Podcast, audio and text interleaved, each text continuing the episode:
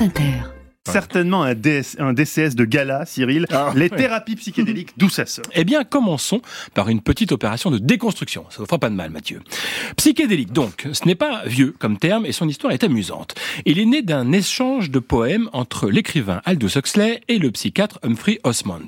Huxley, j'en ai déjà parlé dans ce DCS, puisque c'est à lui qu'on doit le roman Le meilleur des mondes, publié en 1931, roman qui fait figure de toute première œuvre dystopique.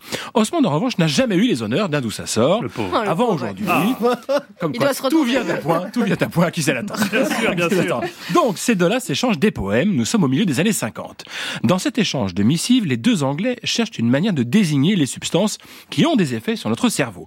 Huxley forge alors un nouveau mot, une contraction de deux mots de grec ancien qui donne phanérotim, ce qu'on peut traduire par ce qui rend l'âme visible. Voici ce qu'écrit Aldous Huxley. To make this trivial world sublime, take half a gram of phanerotime. Pour rendre ce monde trivial sublime, prenez un demi-gramme de phanérotime. Et voici la réponse d'Osmond.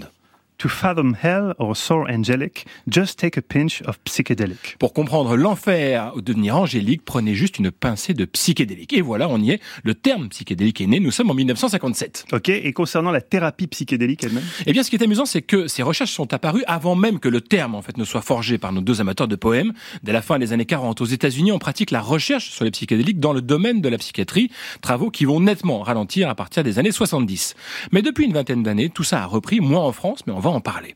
Alors, est-ce que ces thérapies psychédéliques peuvent réellement soigner les gens? Comment est-ce que cette pratique s'encadre? Comment s'assurer qu'on ne fait pas un bad trip? Quelles sont les drogues qui peuvent nous aider? Comment Manon s'est sevré de sa dépendance au LSD après le succès de Caresse du désir? C'est ce qu'on va voir durant une heure.